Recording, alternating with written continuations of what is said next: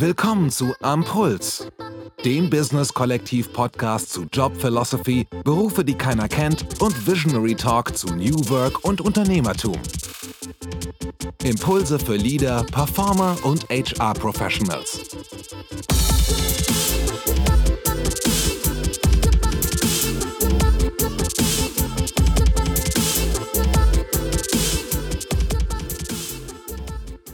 hört ein Interview aus der Kolumne Visionary Talk.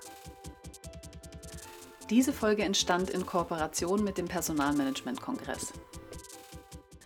Hallo liebe Podcast-Zuhörer, hier ist euer Host Anna Rossi. Ihr hört mich heute vom Personalmanagement-Kongress in Berlin, wo ich Sabine Koke als mein Gast im Podcast begrüßen darf. Hallo Sabine, schön, dass du da bist. Ja, hallo Anna, vielen Dank für die Einladung. Ja, Sabine, du bist Director People und Culture bei der Kartenmacherei. Du warst zuvor die Leitung von äh, im Bereich Personal und Recht der Zeit Verlagsgruppe. Und äh, ich war gerade in deinem äh, spannenden Vortrag äh, zu New Work, die ihr bei der Kartenmacherei, man könnte sagen, eingeführt habt, was ich ja. sehr, sehr spannend fand. Vielleicht um unseren Zuhörern vorab noch ein paar Informationen an die Hand zu geben. Ihr seid ein Familienunternehmen. Genau. 2010 gegründet aus sich selbst heraus gewachsen, was ich super spannend finde. Es ist sehr, sehr ungewöhnlich. Macht heute einen Umsatz von 40 Millionen Euro. Richtig. Habe 2016 was komplett Neues gemacht. Was war das? Genau, genau. 2016 war ich leider persönlich noch nicht dabei. Ähm, das Unternehmen war an so einem Schwellenwert. Wir hatten 100 Mitarbeiter, gewisse Prozesse wurden immer zäher. Wir hatten eigentlich so eine Art Silo-Denke im Haus und haben gesagt, wir wollen das verändern. Wir wollen wieder agiler werden. Wir wollen Themen schneller voranbringen. Und die Familie Behn, Christoph Behn als CEO und als treibende Kraft hat mit seiner Frau und seinem Sohn, äh, seinem Bruder dann entschieden, wir wollen die Dinge einmal anders denken und schauen, was müssen wir tun, damit wir wieder Geschwindigkeit aufnehmen, damit unsere Mitarbeiter motiviert sind und eben nicht demotiviert werden. Und in diesem Zuge hat sich die Familie entschieden, radikal umzudenken und hat begonnen, ähm, aus diesen Silos, aus diesen Abteilungen interdisziplinäre Teams zu gründen, Squads, indem wir gesagt haben, ähm, ein Squad setzt sich aus unterschiedlichen Disziplinen zusammen und bedient eine Kundengruppe. Um euch ein Beispiel zu geben, wir stellen ja Grußkarten her, eine Zielgruppe sind Mütter und wir haben dann ein Squad gebildet, wo eben alle Disziplinen, die es braucht, um das Thema voranzutreiben, in einem selbstorganisierten Team zusammenarbeiten, um einfach alle Fähigkeiten, alle ähm, Skills sinnvoll nutzen zu können und die Themen voranzutreiben. Also man könnte sagen, so eine Art Matrix-Organisation entlang der Produkte, die ihr macht. Kann ganz genau, ganz genau so. Wie, wie sah das Unternehmen vorher aus? Also klassisch hierarchisch in Abteilungen eingeteilt? Ganz, Kannst du uns da ja. mal abholen? Ja, genau, genau. Also Christoph Behn als Ex-Berater ähm, ist der CEO, auch heute noch. Und es waren ganz klasse Abteilungen, die Personalabteilung, die Finanzabteilung und auch die Entwickler saßen zusammen und wir haben einfach gemerkt, das macht keinen Sinn mehr, das funktioniert nicht, wenn die Entwickler sich austauschen, sondern es bringt mehr Effizienz, wenn einfach auch ein Entwickler weiß, wofür er das tut, dass er näher an die Kundengruppe heranrückt, näher auch im Austausch mit den Grafikern ist, um die Umsetzung der Themen, die er im Hintergrund entwickelt, auch mit begleiten zu können. Ja, absolut. Wenn ich heute zu euch ins Unternehmen käme, würde ich das sehen, dass sich bei euch was geändert hat? Und wenn ja, woran erkenne ich das? Du würdest es auf jeden Fall sehen, weil ähm, wir haben mit diesem Wandel auch dafür gesorgt, dass wir den Mitarbeitern in Summe mehr Flexibilität geben, wie sie arbeiten und wo sie arbeiten. Das heißt, wir leben Remote Work. Wir sind mit 180 Mitarbeitern an drei Standorten, an drei mhm. Bürostandorten. Aber letztendlich haben wir 180 Standorte, weil viele Mitarbeiter auch von zu Hause aus arbeiten. Weil jeder für sich selbst entscheidet, was macht heute mehr Sinn. Kann ich für gewisse Themen heute einfach mal in Ruhe zu Hause arbeiten oder bin ich vor Ort im Team? Und wenn du bei uns durch die Büros gehst, würdest du dich teilweise wundern, dann sitzt du äh, in einem Büro in einem Meetingraum mit zwei, drei Leuten, hast einen riesen Screen und siehst, wie sich die Leute von zu Hause aus zuschalten, weil vielleicht die Mutter gerade kein Babysitter für ihr Kind bekommen hat und dann trotzdem von zu Hause aus weiterarbeitet. Und das ist absolut gewollt und legitim, weil wir einfach der Frau, der Mutter in dem Fall, dann auch die Freiheit geben, das für sich optimal in den Einklang mit ihrem Privatleben zu bringen. Ihr habt ja noch ein paar mehr Sachen gemacht ähm, in, in diesem Wandel zu New Work, Ja. sage ich mal. Zum Beispiel auch ähm, äh, in deinem Vortrag habe ich gehört, dass ihr Teilzeit-Tandems geschaffen habt. Ja. Das finde ich ganz besonders spannend, weil wir das äh, ganz vielen Unternehmen auch äh, in verschiedenen Beratungsprojekten auch raten, sowas zu machen. Aber es gibt ganz wenige, wo das schon institutionalisiert vorhanden ist. Quasi. Mhm. Vielleicht kannst du uns da mal abholen, wie genau funktioniert das und wie sieht es bei euch aus? Wir haben ähm, ein Tandem, von dem hast du vielleicht auch schon mal gehört. Wir haben im Bereich Content Marketing zwei Kolleginnen. Die eine ist Mutter, hat ein kleines Kind, die andere arbeitet in Teilzeit, weil sie das einfach so möchte, weil man muss ja, Ja. nicht Mutter sein, um Teilzeit arbeiten zu wollen. Ähm, und die beiden machen das schon seit knapp zwei Jahren, indem sie sich wirklich die Verantwortlichkeiten teilen. Wichtig war dabei, dass sie sich erstmal kennengelernt haben, also wirklich auch vertrauensvoll sich in die Augen geguckt haben, wo sind deine Stärken, wo sind meine Stärken und dann gemeinsam einen Rhythmus für sich entwickelt haben, wie man sicherstellt, dass die Themen effizient vorangehen, dass jeder auf seinen Schwerpunktthemen arbeitet und man trotzdem die, ähm, das ganze Thema Content Marketing gemeinsam weiter voranbringt. Ja, jetzt habt ihr ja den Wandel 2016 angestoßen. Ja. Wie sind die Mitarbeiter mit dieser kulturellen Änderung auch zurechtgekommen? Also in, zunächst in einer hierarchischen Struktur zu arbeiten und dann jetzt auch so viele Freiheiten genießen zu können, wenn sie es möchten. Wie hat das mit der Teamkultur sich gedeckt oder funktioniert?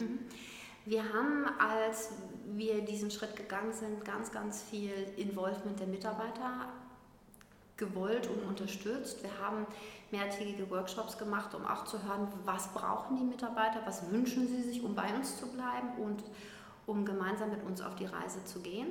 Das tun wir regelmäßig, äh, um auch zu sagen, wir, wir finden gemeinsam den Weg, wie wir effizient zusammenarbeiten. Das ist, glaube ich, ein wichtiger Bestandteil und wir haben sehr, sehr viel daran investiert, dass die Mitarbeiter auch begleitet werden, dass die Squads, ähm, die in Sprints arbeiten, immer wieder auch einen Coach an der Seite haben und zu sagen, was können wir tun, damit unseres, unsere Zusammenarbeit effizienter, effektiver wird. Ähm, Und da gibt es dann eben dort die Unterstützung, wo sie gerade gebraucht wird. Ich glaube, das ist ein wichtiger Punkt, denn Menschen ändern sich nicht von jetzt auf gleich, sondern das ist ein Prozess. Und in diesem Prozess ist, glaube ich, gegenseitiges Vertrauen und sehr viel Feedback vonnöten, um einfach auch die Dinge dann anzusprechen, wenn sie vielleicht mal nicht so rund laufen. Und diese Offenheit, ähm, die wird ganz stark gefördert, sich einfach zu trauen, zu sagen, hey, da müssen wir vielleicht nochmal eine extra Meile gehen, das müssen wir vielleicht nochmal neu denken, damit wir die Ziele, die wir uns vorgeben, auch funktionieren können. Ja. Wie geht ihr mit Mitarbeitern um, die sagen, das ist schön, dass ich remote arbeiten kann, aber ich brauche festere Strukturen und ich liebe es auch, äh, Vorgaben zu bekommen, wo ich mich daran orientieren kann, genau weiß, was ich zu tun habe. Wir sind ja nicht im luftleeren Raum. Ja. Also unsere, unsere interdisziplinären Teams, die jetzt entweder zum Endkunden hin ausgerichtet sind oder vielleicht auch intern, um, um unsere anderen Squads zu bedienen, die haben natürlich auch einen Rahmen, in dem sie arbeiten. Also wir haben OKRs, die wir quartalsweise ähm, neu definieren, um einfach eine Zielorientierung natürlich in dem Was zu haben, was erreicht werden soll. Und die Teams entscheiden dann, wie sie diese Schritte gehen. Also gibt es schon einen Rahmen. Ja. Ähm, und natürlich gibt es Mitarbeiter, die mehr Guidance, mehr Orientierung haben wollen. Und ähm, die gibt es dann eben auch, weil wir beispielsweise Advocates haben im IT-Bereich. Das heißt, wir haben sehr seniore Softwareentwickler, die auch sagen, wir wollen gar nicht in eine Führungsrolle, sondern wir wollen unser Fachwissen weitergeben an juniore ähm, Softwareentwickler. Und da bekommen dann sozusagen auch juniore äh, Developer ihre Guidance, die sie für die inhaltliche Weiterentwicklung haben möchten. Ja. Was meinst du, was war entscheidend, dass ihr, ähm, ja, dass ihr das alles umsetzen konntet? Was ist, was ist absolut tragend gewesen, dass das so möglich war ab, ab dem Jahr 2016? Ich glaube, ein entscheidender Punkt ist wirklich die Haltung hinter allem, wirklich zu sagen, das wollen wir. Ich habe so viele Unternehmen kennengelernt, die auch sagen, wir wollen moderner werden, wir wollen moderne Arbeitsmodelle, aber da waren es dann Lippenbekenntnisse Mhm. und das ist hier absolut anders. Jeder steht dahinter und sagt, wir wollen das machen. Wir lernen auch noch. Also es ist nicht so, dass wir in drei Jahren alles schon so umgesetzt Ja. haben im Idealmodell, wie wir uns das denken, sondern es ist eine Reise, die wir begonnen haben. Und ich glaube, die Haltung ist das eine und weiter äh, ein weiterer Punkt ist Technologie, würde ich mhm. sagen. Wir haben sehr viel Investment in die Technologie gemacht. Wie arbeiten wir? Also wir, wir sind ähm, in sehr vielen webbasierten Lösungen unterwegs, dass auch einfach es keinen technologischen Unterschied macht, ja. ob ich mich jetzt in ein Meeting von zu Hause einlogge oder ob ich im Büro sitze. Also ich glaube, das technische Fundament muss man auch schaffen, damit es funktionieren kann. Ja. Jetzt äh, die spannende Frage natürlich, wie arbeitest du? Wie sieht dein Tag aus? Also ich muss ehrlich sagen, ich bin ja ähm, im, im, People Tribe, also ich arbeite mit den Menschen und meine Leidenschaft für die Menschen ist ähm, ungebrochen groß. Deshalb bin ich auch Teil der Kartenmacherei geworden. Und die Menschen sind meistens im Büro dann doch, da sind doch noch sehr viele, deshalb liebe ich es einfach vor Ort zu sein. Ja dabei sein zu können, gerade freitags. Da kocht nämlich die Mutter der Gründer, die Dorothee, unser Chief Heart Officer, wie wir sie nennen. Okay. Also die, die Seele der Firma. Das ist einfach, ein Stück fühlt sich das immer noch bei 180 Leuten wie Familie an. Ja. Deshalb bin ich sehr gerne vor Ort. Aber ich habe auch mittlerweile den Luxus einfach ähm, ja, leben gelernt, zu sagen, wenn ich gewisse Themen habe, wo ich vielleicht ähm, mal noch mehr konzentriert in Ruhe arbeiten möchte oder der Klassiker, der Handwerker kommt ins Haus, dann arbeite ich auch gerne mal einen Tag von zu Hause. Ja. Worin siehst du jetzt in deiner Rolle die größten Herausforderungen in so einem Umfeld, im New Work-Umfeld? Eine Herausforderung hast du eben gerade schon angesprochen, das ist nämlich zu sagen, wie funktioniert da Führung und wie hilft man jungen Mitarbeitern, die auch Erfahrung aufbauen, die lernen wollen, in so einem selbstorganisierten Umfeld klarzukommen. Also wie viel Guidance braucht es an welcher Stelle. Das ist eine große Herausforderung und eine andere Herausforderung ist, wir wachsen ganz stark, wir holen immer mehr Leute auch mit Erfahrung, mit einer, sage ich mal, Berufshistorie zu uns rein und den Menschen dann auch zu helfen, unsere Kultur verstehen zu können und auch in unserer Kultur agieren zu können, weil es einfach neu und ungewohnt ist. Und wie adressieren wir das? Wir investieren ganz am Anfang relativ viel Zeit in das Onboarding der mhm. neuen Kollegen, dass wir Workshops haben, wo es darum geht, wie trifft man denn in so einem selbstorganisierten Umfeld, wie werden da Entscheidungen getroffen? Was bedeutet für uns Healthy Conflict? Also wir gehen in die Diskussion. Wir mhm. wollen nicht provozieren, aber doch schon kontrovers diskutieren, um die beste Lösung zu finden. Und da investieren wir sehr viel, weil es dann doch vielleicht ein bisschen länger braucht, um in diese Kultur komplett einzutauchen und anzukommen. Wie trefft ihr Entscheidungen in, in Quartz? Ja, Genau, in unseren Squads ja. Äh, in der Regel, genau. Da geht es darum, miteinander natürlich zu schauen, welche, welche Zielsetzungen stehen an, welche OKRs sind in dem Quartal vorgegeben und dann gemeinsam im Squad zu gucken, was macht am meisten Sinn, also wie können wir diese Ziele erreichen und da wird jeder Vorschlag hat mhm. am Ende des Tages ähm, sein Gewicht und man diskutiert über den Weg, der am zielführendsten zu sein scheint und geht ihn auch. Wir haben aber, um das nicht alles im luftleeren Raum zu tun, auch einen Advice-Prozess eingeführt. Das heißt, der ist auch schon mandatory, dass man sagt, okay, wenn ich in meinem Squad vielleicht nicht die Expertise für diese Entscheidung habe, dann hole ich mir die Expertise und das mhm. gehört auch dazu und die Expertise kann jetzt in einem anderen Squad liegen, die kann bei der Geschäftsführung liegen, aber zu sagen, wenn ich das Know-how nicht habe, was ich brauche, um die richtige Entscheidung treffen zu können, dann hole ich mir dort Rat, um sie dann auch wirklich ähm, richtig treffen zu können. Ja, die Verantwortung bei diesen Entscheidungsprozessen bleibt die auch im Team selbst? Ja. Okay.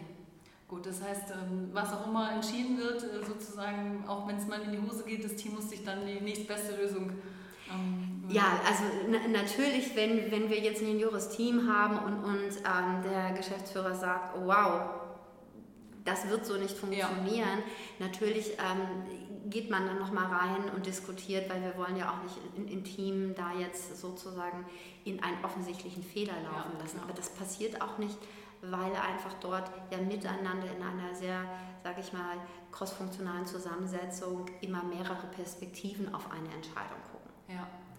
Es gibt noch einen anderen Aspekt, den ich sehr spannend bei euch finde, gerade auch, ähm, weil es gesellschaftlich ein sehr relevantes Thema für andere Unternehmen auch ist. Und zwar habt ihr eine sehr gute und auch hohe Quote von Frauen auch in Führungspositionen. Mhm. Vielleicht kannst du noch mal mhm. kurz sagen, wie hoch die tatsächlich ist mhm. und vor allem auch, warum kriegt ihr das hin und andere ja. nicht? Ja. Ähm, die Quote ist im Moment bei knapp 60 Prozent in den, in den Lead-Funktionen. Wie bekommen wir das hin? Ich habe vorhin in meinem Vortrag auch gesagt, ja, wir sind ein feminines Produkt. Viele denken, das reicht schon damit hat das gar nichts zu tun. Ja.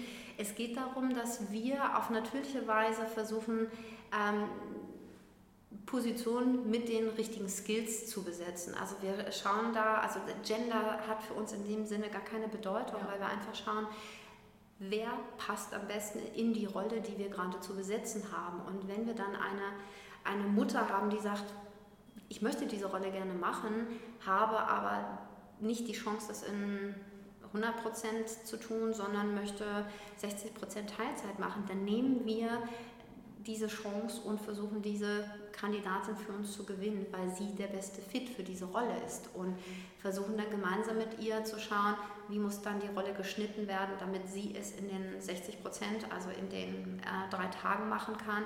Und was ist dann vielleicht eine ergänzende Rolle, damit wir die Themen, die in so einer 100% Verantwortung liegen, gut abgedeckt sind das Beispiel von vorhin mit ähm, Anna und Angie, sie arbeiten, wir haben zwei Köpfe, sie arbeiten in Summe praktisch auf anderthalb Stellen ja. zusammen. Ähm, die, diesen Luxus, sag ich mal, den schaffen wir da immer, wo wir ihn uns auch erlauben können. Ja.